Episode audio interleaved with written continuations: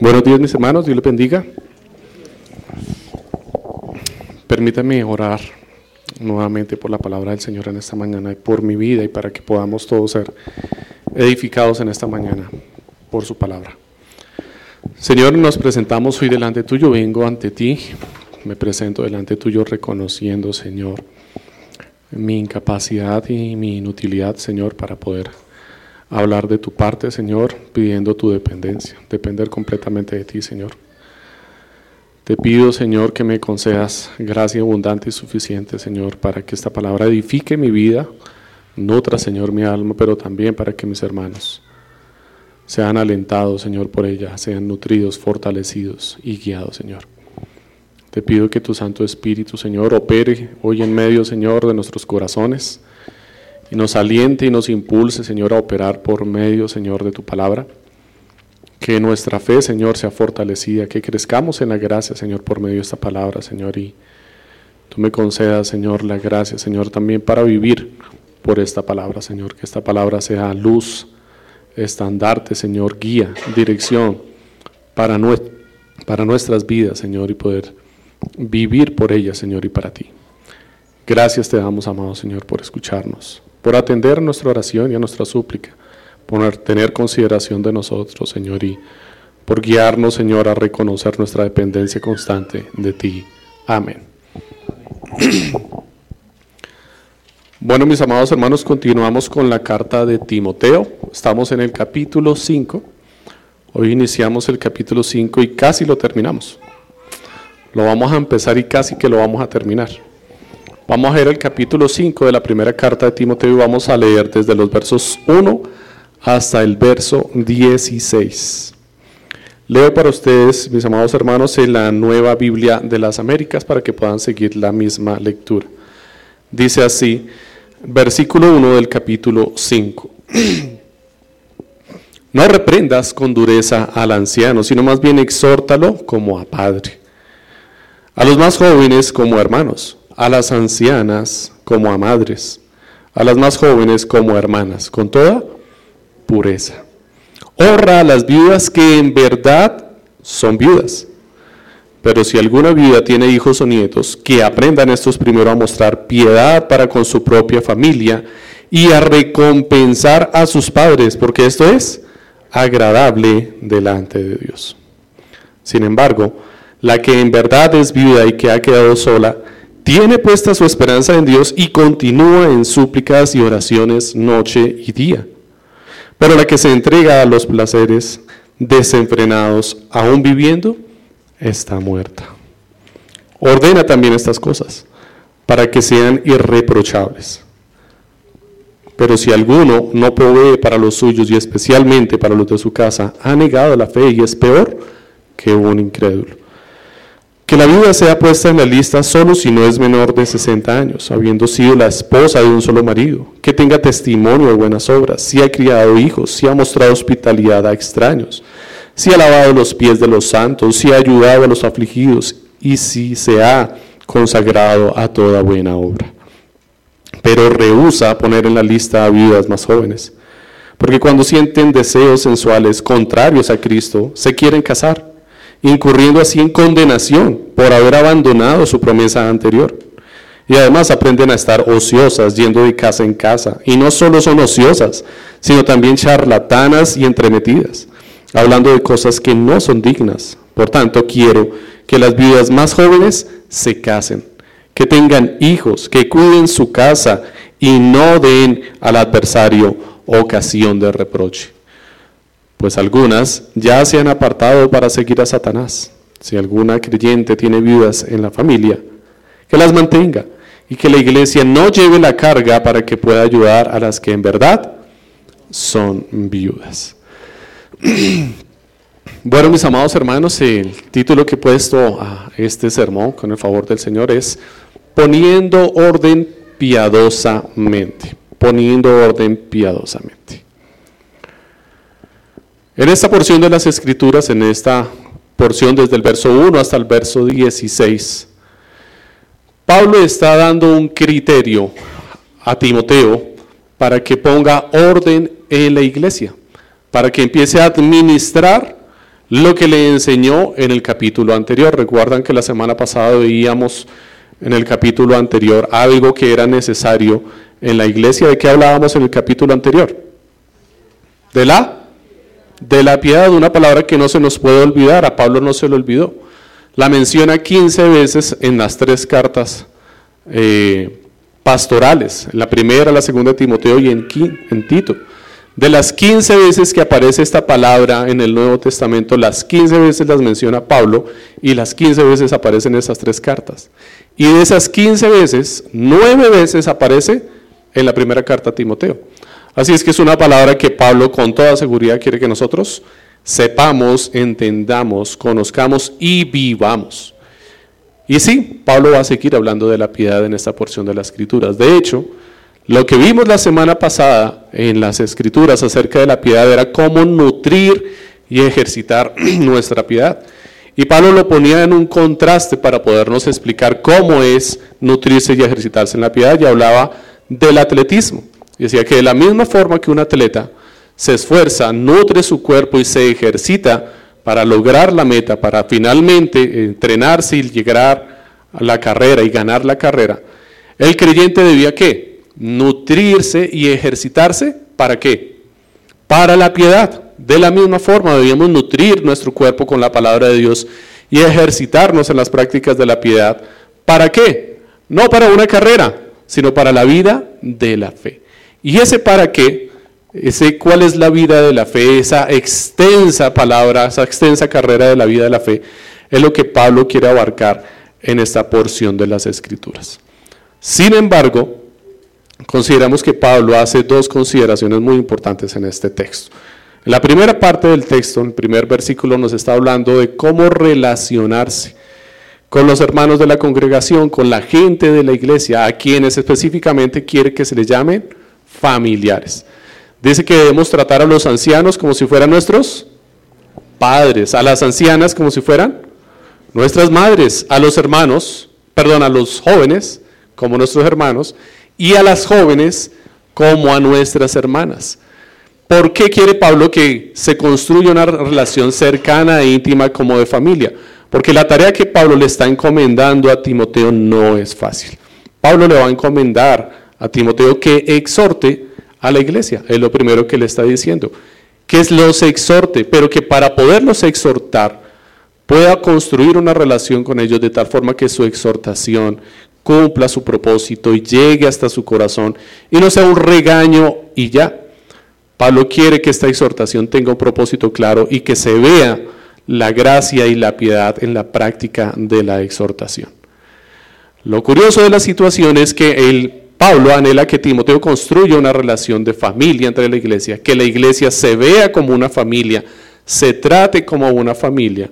Sin embargo, más adelante, en el versículo 4 dice, pero si alguna viuda tiene hijos o nietos, ¿qué le está pidiendo a ellos? Les dice, que aprendan estos primero a mostrar piedad para con su propia familia y a recompensar a sus padres, porque eso es agradable delante de Dios. Y salto al verso 8 que dice, pero si alguien no provee para los suyos y especialmente para los de su casa ha negado, la fe y es peor que un incrédulo. Pablo quiere que la iglesia se trate como una familia, tenga relación de familia, pero cuando vamos y miramos cómo funciona una familia, lo más probable es que encontremos que ni siquiera en el núcleo de la familia, la familia no se trata como una familia. Porque lo primero que le está diciendo es, si alguna viuda tiene hijos o nietos, que aprendan estos primero a mostrar piedad para con su propia familia. Pablo se está preocupando para que Timoteo se acerque a cada familia, a cada miembro de su familia, y les enseñe a las familias a tratarse como familias. Porque si en la misma familia no se aprenden a tratar como una familia, como la iglesia, se va a tratar como una familia. Si los hijos, si los nietos no honran a sus padres, no los respetan, no les sustentan, no proveen para sus necesidades, ¿cómo van a poner eso en práctica en la iglesia? Así es que la administración y la práctica de la piedad que vimos la semana pasada, Pablo anhela que se promueva primero dentro de la familia. Si no hay piedad dentro de la familia, no puede haber piedad en la iglesia.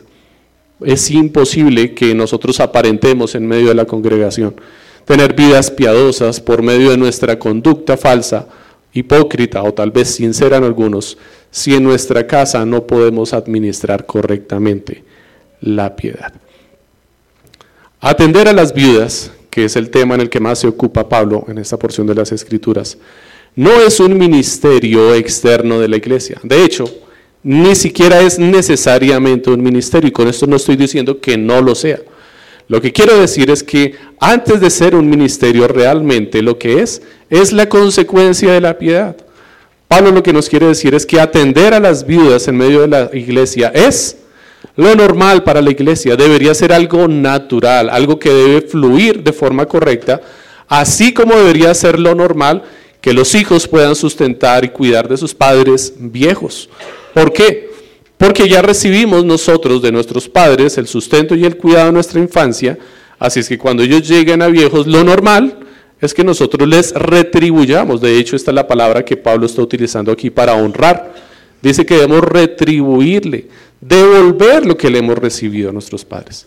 Así es que Pablo no está hablando de establecer un nuevo ministerio de servicio a las viudas aunque lo pudiéramos entender así por Hechos capítulo 6, en donde se delegaron diáconos con el propósito de qué?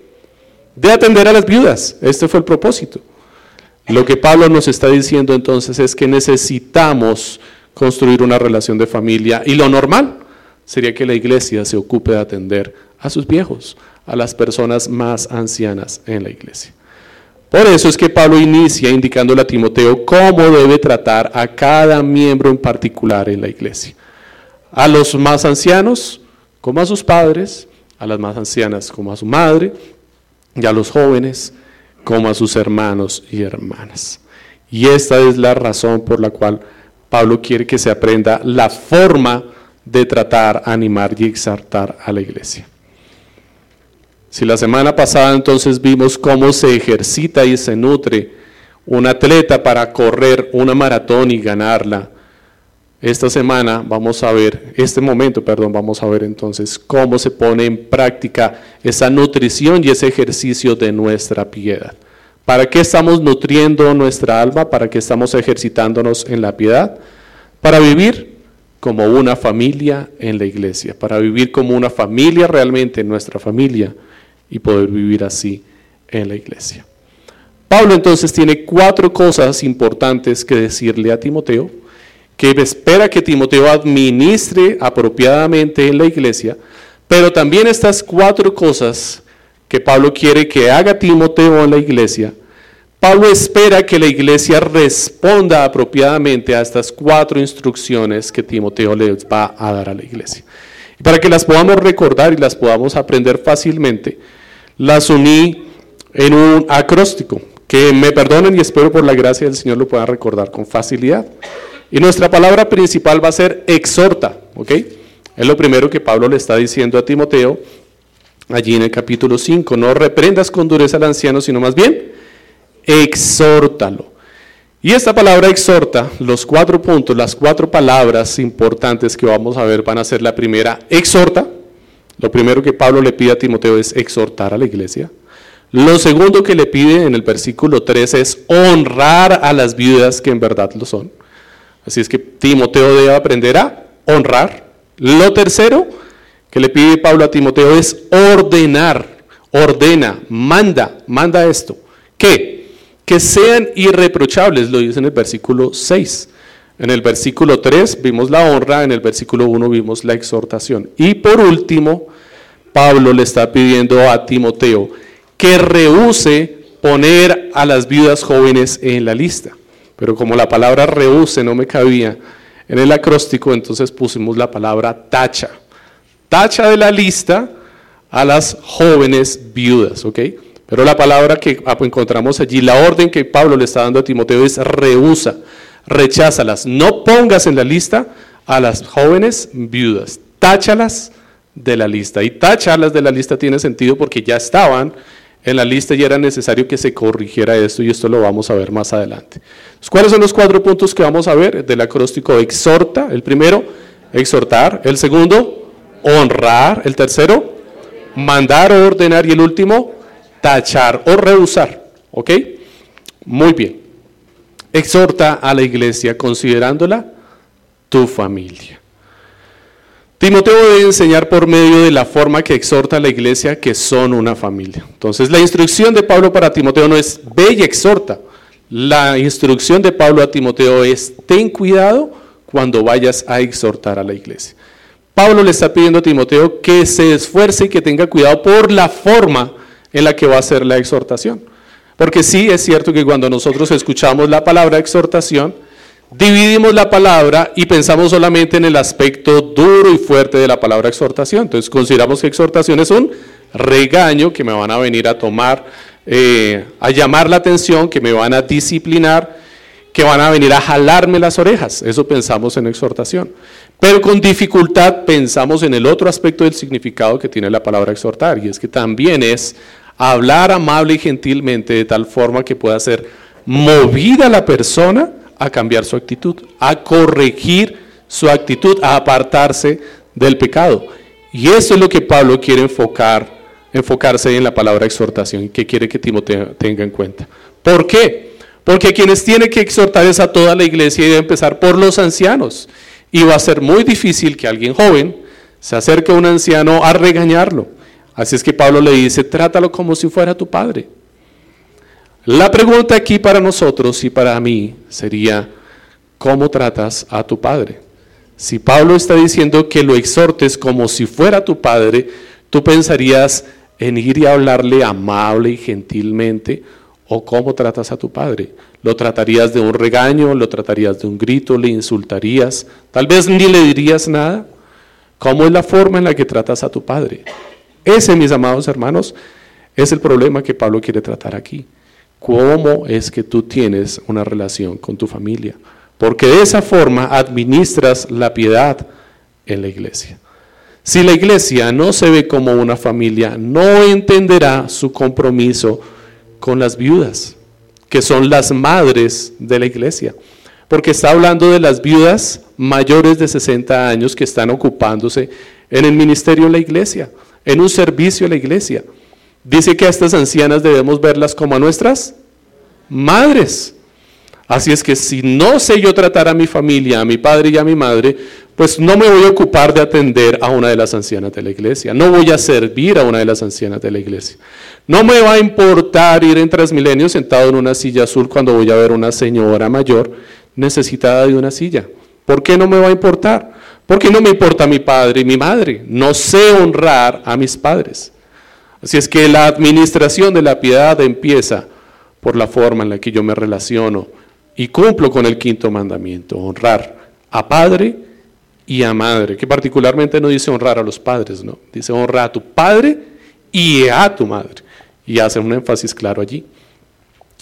Dice el versículo 4, si alguna viuda tiene hijos o nietos, que aprendan, que aprendan estos primero a mostrar piedad para con su propia familia y a recompensar a sus padres, porque esto es agradable delante de Dios. Timoteo debe enseñar a la iglesia, debe enseñar a los jóvenes de la iglesia, a quienes debe tratar como a sus hermanos y hermanas, que a tratar piadosamente a sus padres, porque les está diciendo a ellos que aprendan.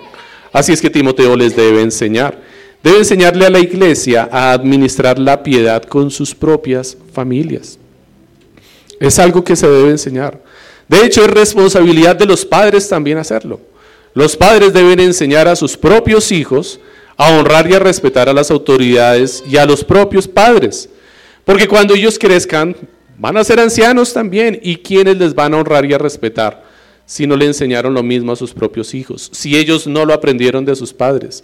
O si al no aprenderlo de sus padres, por causa de la sabiduría natural, crecieron y se dieron cuenta que ellos necesitan y anhelan respeto de sus hijos y que yo no respete a mi padre, pero yo sí quiero que mis hijos me respeten. Así es que debería simplemente, por sola lógica, enseñar a mis hijos a que respeten a la autoridad, porque yo me voy a ver un día viejo, voy a ver un día que me va a llegar y me va a alcanzar la vejez, y me van a alcanzar todos mis pecados a los que estuve corriendo por mucho tiempo y ese día voy a necesitar ayuda de alguien. ¿Y quiénes van a estar ahí para ayudarte? Pues bueno, lo que hayas hecho de tus hijos, eso será lo que vas a recibir en ese momento. Timoteo debe enseñar piedad a la iglesia, debe enseñar a tratar con piedad a sus familias. Esto, además, no lo vemos solamente en este pasaje, es una idea recurrente del apóstol Pablo. Si ustedes lo recuerdan muy bien, en los capítulos anteriores en la misma carta a Timoteo, veíamos instrucciones para la ordenación o formación, conformación de ancianos en la iglesia. Y después de ese texto veíamos la conformación de quiénes? De los diáconos en la iglesia. ¿Qué característica tenían en común estas instrucciones que encontrábamos allí con respecto a la familia? Dice la palabra del Señor que primero miráramos y observáramos cómo administran su casa porque si no pueden administrar a su propia familia, ¿cómo van a hacerse cargo de la iglesia del Señor?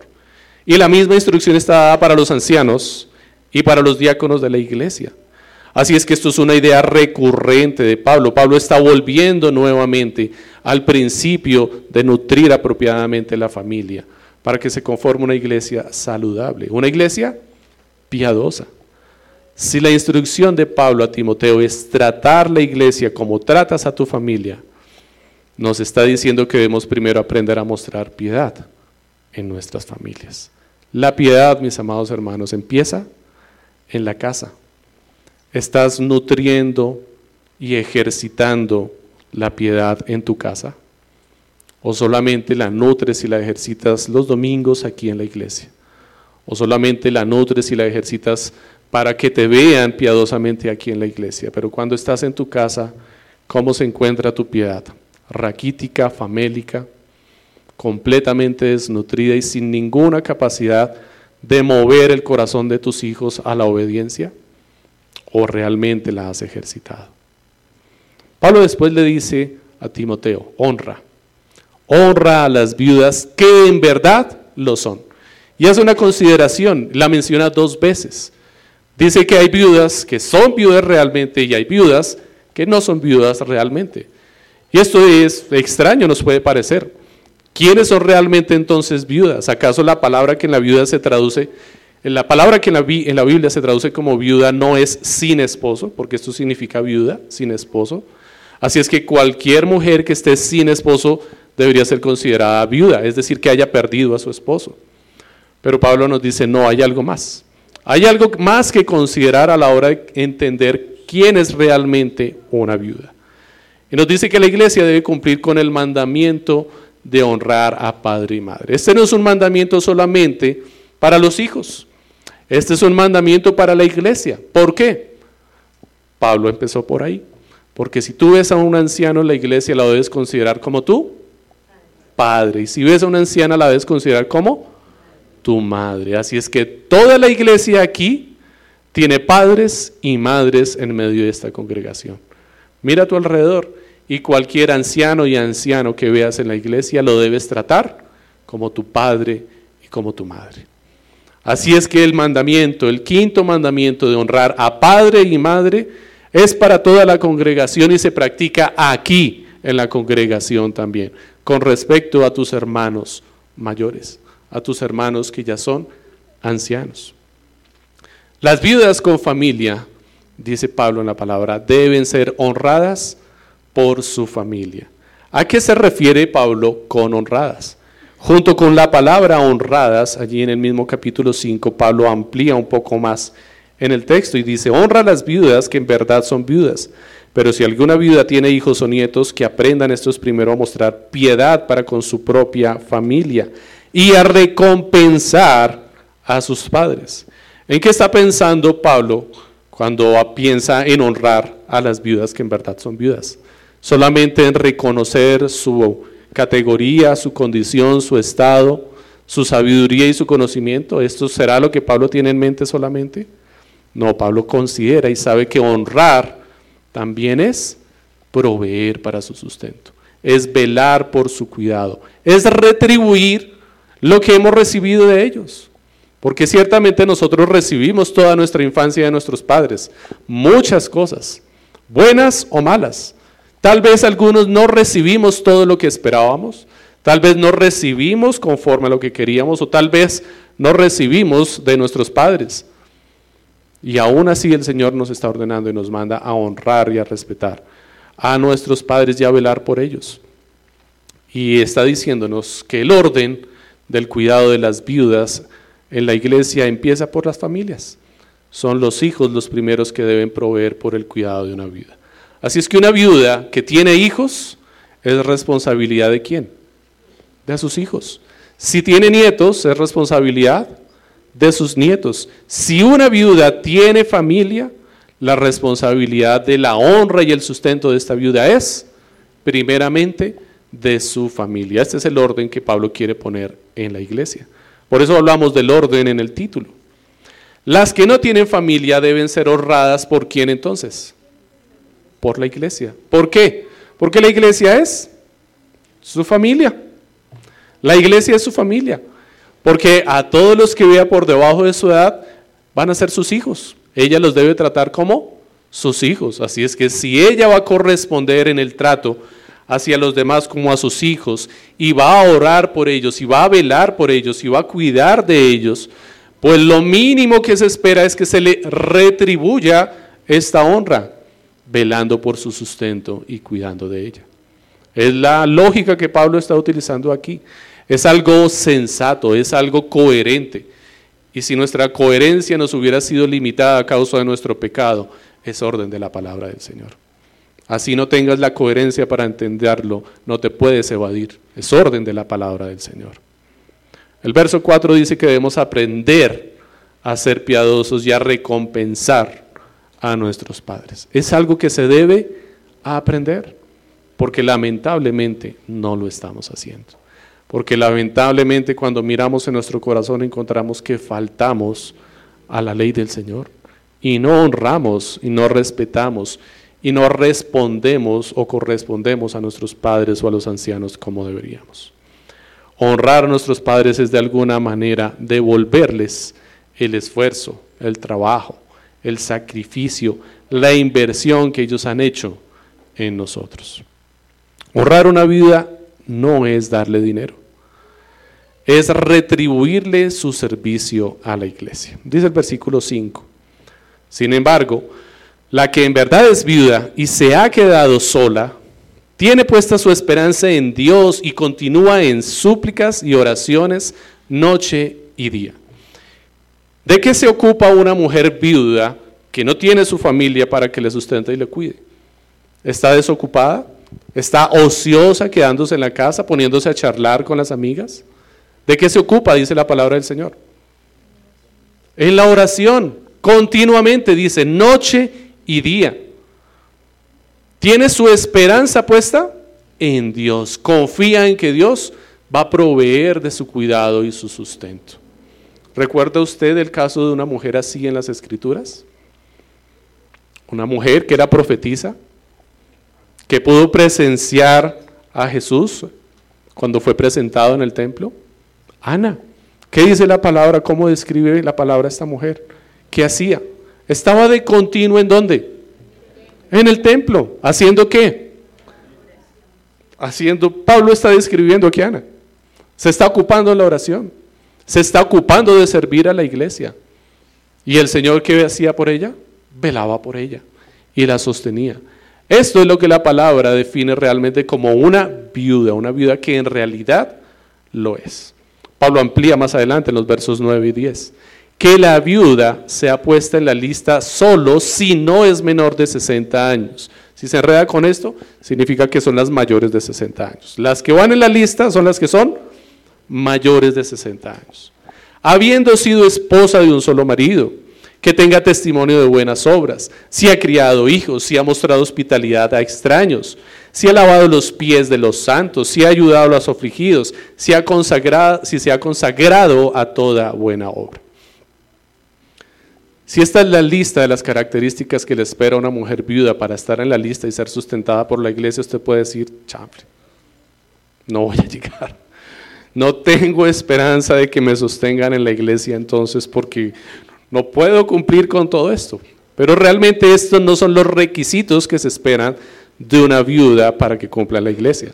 Y por si nos queda la duda a qué se refiere con que haya sido esposa de un solo marido, Esta palabra vuelve y se cita de la misma forma que fue citada ya dos veces anteriormente en la misma carta con respecto a los ancianos y a los diáconos. Cuando se les requería a ellos para la labor del ministerio, se les decía que fueran esposos de una sola mujer. ¿Qué significa qué? Que no hayan adulterado, que no haya adulterio. Así es que cuando de una viuda para poder ser sustentada por la iglesia se espera que sea esposa o haya sido esposa de un solo marido, no significa que no se haya podido casar dos veces. Lo que significa es que no haya sido infiel, que no haya, haya adulterado. ¿Por qué no significa que no se pueda volver a casar? Porque a las viudas jóvenes menores de 60 años, más abajo, Pablo les está pidiendo que, que se casen. Así es que sería contradictorio que Pablo les diga, no, no se pueden volver a casar, no es válido que una mujer viuda se vuelva a casar porque estaría faltando al Señor. No es eso lo que Pablo está diciendo. Lo que está diciendo Pablo aquí es que si es menor, que se case. Y si ya superó esa edad, que tenga su esperanza puesta en Dios y se consagre a servir al Señor. Así es que de lo que nos está hablando el texto aquí es de un pacto, de un voto, de un compromiso para servir a la iglesia. Y esto que parece una lista de requisitos es su labor ministerial en la iglesia. Es el deber en el que se debe ocupar. Así es que cuando Pablo habla de ancianos en la iglesia, como los oficiales de la iglesia, pastores y ancianos gobernantes, habla de diáconos en la iglesia y habla de ancianas aquí en esta carta y en la carta a Tito, está hablando de una labor ministerial. Está hablando de un servicio remunerado por la iglesia a las mujeres viudas mayores de 60 años que se van a ocupar de hacer esto. Esta es su tarea ministerial. Es una consagración de estas mujeres a servir al Señor, porque ya no tienen esperanza de casarse. Culturalmente, en esta, en esta época, los 60 años de edad determinaban la edad en la que una mujer podía casarse y tener hijos. Después de los 60 años de edad, ya una mujer no podía casarse y no podía tener hijos. Y por eso la edad, por eso esta fecha específicamente. Para nosotros hoy en día posiblemente tendríamos que considerar muchos otros factores al respecto de estas decisiones, pero esto era lo que representaba en su época. Pablo entonces después le dice a Timoteo que ponga orden en la iglesia, porque claramente están pasando un poco de cosas que no deberían ocurrir. Manda lo siguiente en la iglesia y dice en los versos 6 y 7, pero la que se entrega a los placeres desenfrenados, está muerta. Ordena también estas cosas para que sean irreprochables. Verso 13. Y además, aprendan a, aprenden a estar ociosas, yendo de casa en casa. Y no solo son ociosas, sino también charlatanas y entremetidas, hablando de cosas que no son dignas. Lamentablemente, la iglesia para este momento ya había pasado por la penosa experiencia de tener viudas menores de 60 años sirviendo en esta labor. Ya habían sido puestas en la lista, ya estaban sirviendo. Y por causa de ser viudas menores de 60 años, que aún podían casarse, que aún podían tener hijos, tenían suficiente tiempo, porque no tenían que preocuparse por su sustento. ¿Por qué? porque estaban en la lista de las mujeres viudas que eran sostenidas por la iglesia. Y dentro de su labor ministerial, ¿qué tenían que hacer estas mujeres? Visitar a las demás hermanas en la casa, para enseñarles a qué, dice Pablo, le dice a Tito, a ser madres, a ser buenas madres, a criar bien a sus hijos y a someterse a sus esposos. Así es que estas mujeres debían ir y ocuparse en la enseñanza de las mujeres más jóvenes, atenderlas, mirar cómo estaban, ocuparse continuamente de la oración. Pero lamentablemente a causa del mucho tiempo que tenían, ¿qué ocurría? Empezaban hablando de la palabra y terminaban hablando del vecino. Terminaban en chismes. Terminaban hablando cosas que no eran, que no eran edificantes, palabras ociosas Palabras que no proveían la edificación del oyente, que es lo que nos dice la palabra de Dios que debemos hacer. No necesariamente tú tienes que ser grosero y usar de malas palabras para hablar mal. Solamente con utilizar palabras que no promuevan edificación, ya estás hablando mal. Ya estás usando de palabras ociosas, ya estás pecando. Si te pones a hablar de algo que no debes, de una persona que no está presente, estás pecando. Es chisme, es pecado. Y está en la misma lista de los otros pecados que tú sí consideras graves. Que este consideras, no, esto no es grave, esto es un deleite. Pero en realidad es muy grave. Es tan grave que hay una condenación sobre esta situación aquí. Pablo está diciendo que están haciendo afrentar el nombre del Señor y hacen que los enemigos de la iglesia, los enemigos de Cristo que hagan, blasfemen el nombre del Señor porque las consideran reprochables. Las ven como mujeres reprochables, tienen algo en lo cual faltan. Están dando una excusa y un pretexto para que los incrédulos hablen mal de la iglesia. Y Pablo dice más adelante que están actuando como si fueran de Satanás, obrando como si fueran del enemigo. Así es que no es cosa ligera, es algo a lo que deberías ponerle atención. Esta era la situación de la iglesia. Este era el problema que tenía que enfrentar Timoteo. Timoteo tenía que acercarse a estas mujeres que ya eran mayores, menores de 60 años de edad, llamarlas al orden y decirles, mis hermanas, tengo que quitarlas de la lista. No pueden estar en este ministerio. ¿Comprende usted por qué el primer versículo dice, cuando llames a exhortarlos, trátalas como tu madre a las ancianas? Construye una relación muy cercana con ellas como si fueran tu madre y háblales con amor y gentileza, porque lo que vas a tener que decirles no es fácil de tragar. Porque vas a tener que coger a toda la iglesia y llamar a cada hijo e hija de la congregación y a cada nieto y decirle, vení acá. Yo veo que en las redes tú estás como chévere, compras cosas, publicas que estuviste en cine, que tu trabajo está lo más de bien, que ganas súper bien, que te gastas el dinero en viajes, que te gastas el dinero acá y tu mamá y tu abuelita. ¿Cómo vamos ahí? ¿Estás velando por ellas? ¿Las estás cuidando? ¿Las estás sustentando? Ah, pues que yo no tengo abuela, no tengo mamá. Bueno, ¿y las ancianas de la iglesia? ¿Las viudas de la congregación? Yo veo que te está sobrando platica, mi hermano. ¿Qué estás haciendo con ella? ¿La estás administrando bien? Porque muy chévere tus viajes cada semana y lo otro y esto aquí y allá y lo estás pasando bien, pero no estás practicando la piedad. No estás viviendo como un creyente piadoso. Lo que Pablo tenía que decirle a cada miembro de la iglesia era duro, Timoteo, perdón, era difícil. Por eso necesitaba acercarse a ellos como si fueran su familia, para que la exhortación llegara a su corazón, para que estas palabras fueran bien recibidas, cuán duras eran, pero que las pudieran tragar. Ciertamente la palabra en sí sola, la verdad de la palabra de Dios es dura y difícil de tragar. No deberíamos por qué hacerla más dura, tampoco deberíamos diluirla. No se trata de diluirla para que sea más fácil de digerir. Pero ciertamente si en nosotros hay algo que pueda poner tropiezo para que la palabra de Dios sea recibida, deberíamos preocuparnos por quitar ese tropiezo. Así es que esfuérzate porque esas palabras sean bien recibidas. Es lo que Pablo le está diciendo a Timoteo. Porque lo que le vas a decir a la iglesia no es fácil de tragar. Mi hermana, tú que estás en la lista, no te vamos a sostener más vas a ser quitada de la lista. De ahora en adelante, solo las viudas mayores de 60 años van a ser sostenidas por la iglesia. Pero no te preocupes, para ti hay una labor que hacer. ¿Cuál es la labor que tiene esta mujer que hacer? Pablo le dice, cásate, cásate. Empieza a orar por tu esposo. La iglesia va a empezar a preocuparse por tu sustento, así es que vamos a orar para que encuentres pronto un esposo para que te ocupes en criar hijos, para que te ocupes en la labor del ministerio también.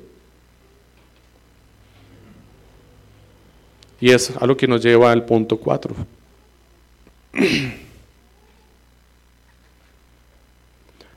Tacha de la lista a las viudas jóvenes que se casen. Verso 11 dice, pero rehúsa poner en la lista a viudas más jóvenes, porque cuando sienten deseos sensuales contrarios a Cristo se quieren casar, incurriendo así en condenación. ¿Por qué?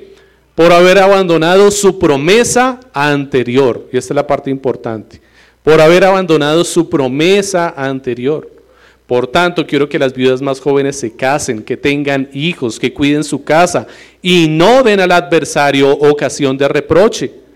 Pues algunas ya se han apartado para seguir a Satanás.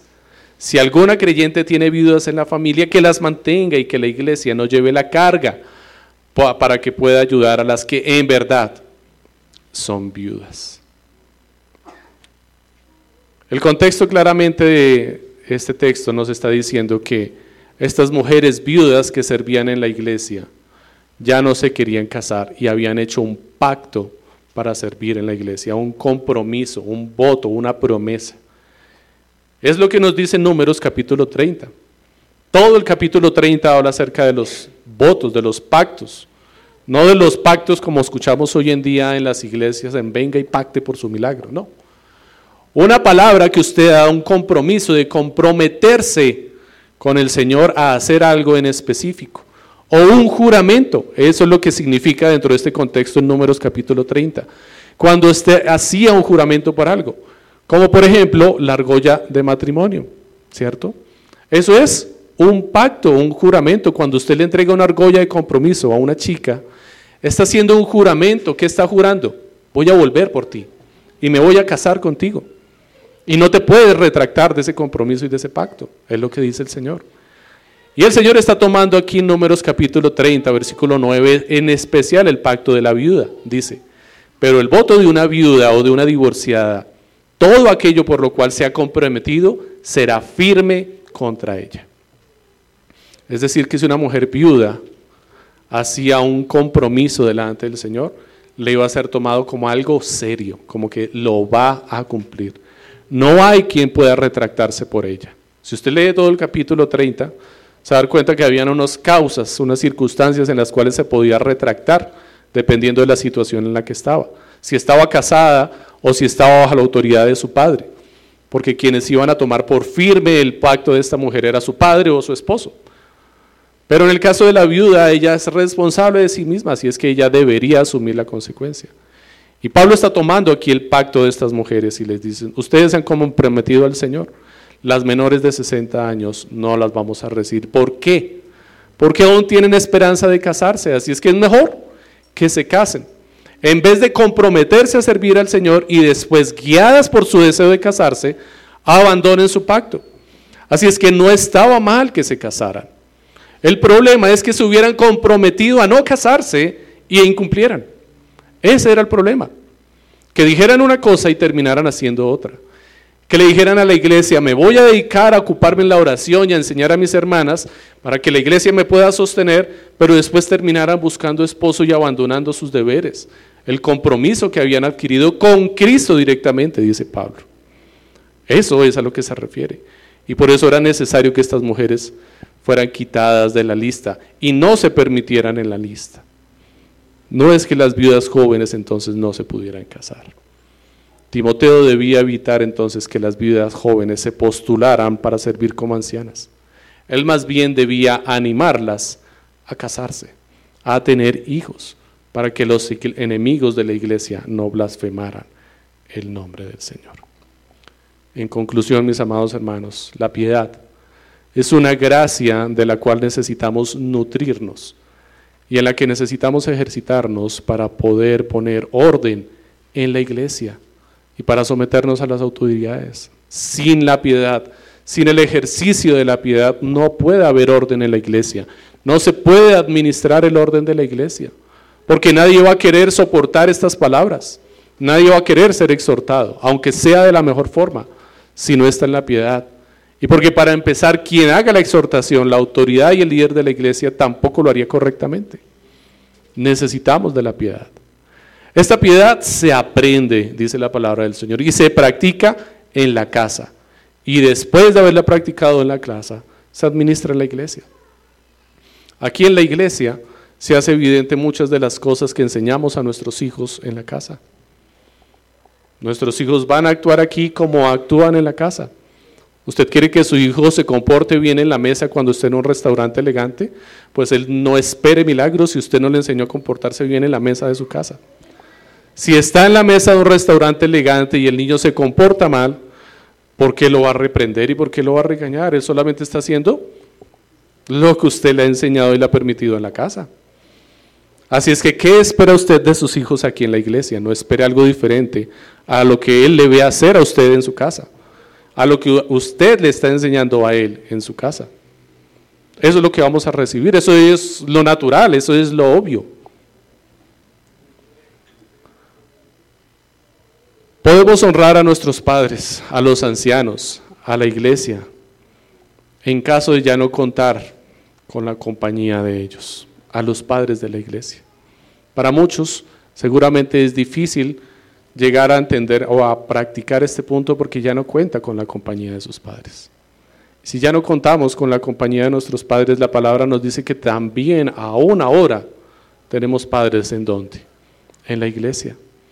Si no pudiste cumplir con la honra a tus padres, con la retribución y el sustento debido a tus padres, porque ya no están contigo, pues tienes a los padres de la iglesia tienes a los ancianos de la iglesia, tienes a las viudas de la iglesia, a quienes puedes servir, de quienes puedes recibir consejo, instrucción y enseñanza, a quienes puedes honrar. ¿Alguna vez has considerado un domingo, en vez de salir de aquí y reunirte con tus demás hermanos en la iglesia e invitarlos a almorzar, que está bien, no te estoy diciendo que no lo hagas, en invitar a algún anciano de la iglesia? A un anciano viejito me refiero no a los gobernantes de la iglesia. A un hermano mayor que tal vez lo único que le espere es llegar a su casa a comer solo porque ya no tiene quien le acompañe a su casa. O ir y acompañarlo hasta su casa y almorzar junto con él. Conocer cómo vive, saber qué necesidades tiene. ¿Has pensado en honrar, cumplir el quinto mandamiento también con estos ancianos? No podemos esperar ser piadosos si tratamos a los jóvenes perdón, si no tratamos a los jóvenes como a nuestros hermanos, si no tratamos a las jóvenes con pureza y a los ancianos y ancianas con respeto. Si quieres corregir a alguien, si quieres disciplinar a alguien, si ves a un hermano en pecado, primero construye una relación como si fuera tu familiar, para que te escuche, para que atienda tus palabras, para que no suenes como un padre regañón sino para que estés ahí a su lado como alguien a quien se quiere escuchar y se quiere seguir. Debemos enseñar, amados hermanos, a nuestros hijos a respetar a los mayores. Estamos en este momento en una cultura lamentable y terrible, en donde aquello que no contribuye con mis deseos y logros personales, con mi egoísmo, me estorba. De tal forma que un bebé que está en camino para mí es un estorbo, lo mejor es abortarlo y si mis padres ya están viejos y me están estorbando, lo mejor es enviarles una sugerencia, una cartica o ponerles las noticias en donde puedan ver que ellos son libres de tomar la decisión que quieran con su vida y cuando quieran partir se pueden ir. Si ya están aburridos con este mundo, que les vamos a hacer más gravoso para que se puedan ir rapidito. Si ya están aburridos de la enfermedad y de la situación que están afligiendo, papá, mira, hay alternativas, mira, hay opciones, no tienes que someterte a este suplicio, puedes despedirte del mundo ya. Puedes solicitarle a la EPS que te apliquen una inyección y te vas tranquilito durmiendo. Porque eso es lo que vende el mundo. Eso es lo que está mostrándonos el mundo. En vez de honrar y respetar y retribuir lo que recibimos a nuestros padres, simplemente deshacernos, porque nos estorba. Cuando no entendemos que Dios nos puso en la iglesia como una familia. Y sí, nos puso al lado del viejito y al lado del niño. Porque de ambos tenemos cosas que aprender. Porque el niño que está sentado a tu lado en medio del servicio, que en tu mente estás diciendo, caramba, ¿por qué no se calla, no me deja concentrar? Está allí para formar tu carácter. Y fue Dios quien lo puso allí. Porque la iglesia es una familia. Tú no puedes menospreciar ni a los niños ni a los ancianos en la iglesia. Los necesitas a todos. Aún al más pequeñito que no puede hacer mucho por ti, y aún al más viejito que la sociedad dice ya no sirve para nada. A ambos los necesitas. Necesitas al niño pequeño que te está haciendo pensar, necesito empezar a trabajar en concentrarme, sin, sin ocuparme de las distracciones externas. Porque lo puedes hacer, tú puedes esforzarte. O no lo haces cuando estás viendo televisión. No estás completamente concentrado en tu programa o en tu serie favorita, Y tus hijos pueden estar brincando en la casa y saltando y haciendo de todo y tú estás concentrado y no te pierdes detalle. Hasta te puedes parar de la habitación, salir, ir hasta la cocina y sigues escuchando atento y no te pierdes nada. Pero vienes acá y escuchas el llanto de un niño, ya, ya me distraje. No, mi hermano. Necesitas a los ancianos también en la iglesia. Mientras el mundo dice que ya no son productivos, que no se puede recibir nada de ellos, la palabra de Dios los dignifica y dicen no. No los vamos a mantener, no les vamos a dar dinero para sostenerlo. Les vamos a dar trabajo, es lo que está diciendo Pablo. Porque es lo que ha dicho. Dice que las mujeres viudas, que en realidad, realmente son viudas, que ya no tienen cómo sustentarse, que ya no tienen cómo obtener su sustento y trabajar, que trabajen en la iglesia, que vengan y sirvan a las más jóvenes, que se ocupen en la oración. Y la iglesia las va a sostener. De eso es lo que nos está hablando Pablo, de un ministerio para las mujeres ancianas y viudas en la iglesia, que como dije al principio, no es un ministerio, es lo normal, debería ser lo natural, lo obvio, lo que debería ocurrir de forma coherente en la iglesia. El Señor nos ha concedido entender hoy que necesitamos los unos de los otros para vivir piadosamente, como una comunidad, como una iglesia, como una familia.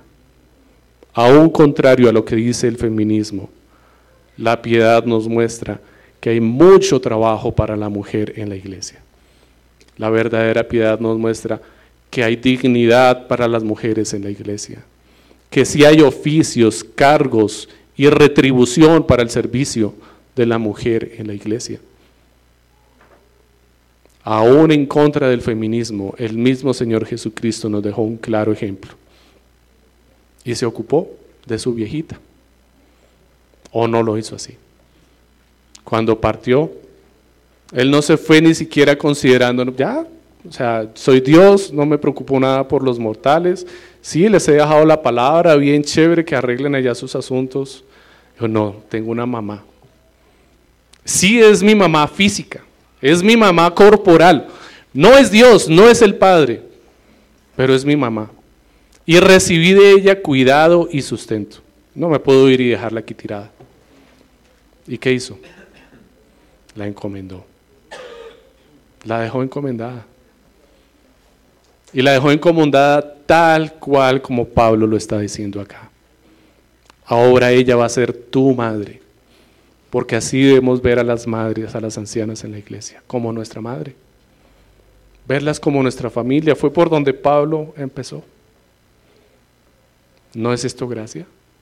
¿No es esto el Evangelio de Jesucristo? ¿No nos da esperanza esto con respecto a nuestro pecado? Si no cumplimos, si no lo hicimos y si ya no tuvimos oportunidad de hacerlo, no tenemos en la iglesia de Jesucristo ocasión para ser redimidos como el Señor nos ha redimido.